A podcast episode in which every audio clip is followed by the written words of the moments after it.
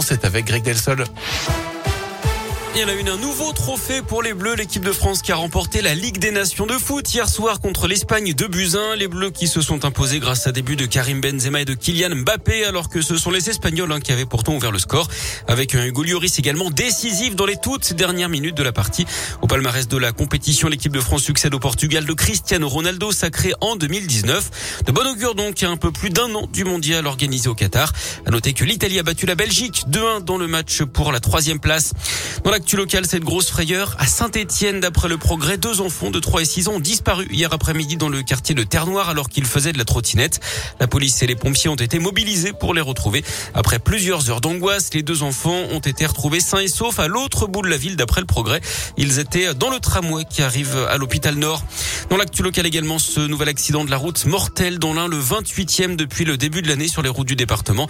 Samedi, c'est un motard de 49 ans originaire de Montalieu-Versu en Isère et père de deux enfants qui a perdu la vie d'après le progrès.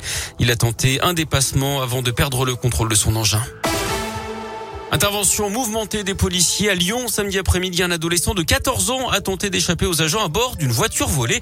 Il zigzaguait dans un couloir de bus quand il a été repéré par les policiers. Dans sa fuite, il a percuté plusieurs voitures, roulé sur des pistes cyclables et des trottoirs. Heureusement, sans faire de blessés.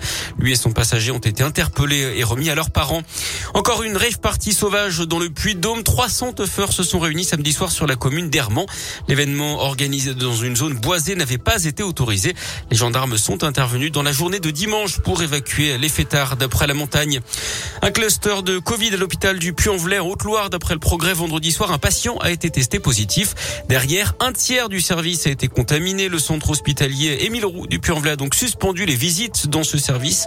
Un seul des huit malades était vacciné mais immunodéprimé. Le maire de Saint-Etienne, Gaël Perdriau, se paye. Éric Zemmour, l'élu LR, s'est exprimé au journal du dimanche dans une tribune hier.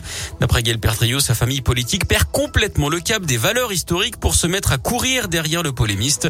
Éric Zemmour ne propose aucune solution concrète d'après lui. À Bruxelles, en Belgique, plusieurs dizaines de milliers de manifestants ont participé hier à Bruxelles à la première grande marche pour le climat depuis le début de l'épidémie, à quelques semaines du sommet international de la COP26. On reparle de sport avec du rugby à la défaite de la SM hier au top 14 sur la pelouse du Stade français 22-14. Les Auvergnats sont 11e du classement. Le Loup 3e après sa large victoire 40 à 5 à Biarritz ce samedi.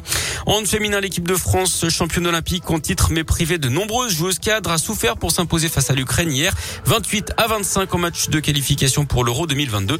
Et puis en VTT, pas de quadruplé pour Jordan Sarrou. Le Suisse Filippo Colombo a remporté la 37e édition du Rock d'Azur. Jordan Sarrou, originaire d'Haute-Loire, a terminé terminé deuxième de la course. Merci beaucoup.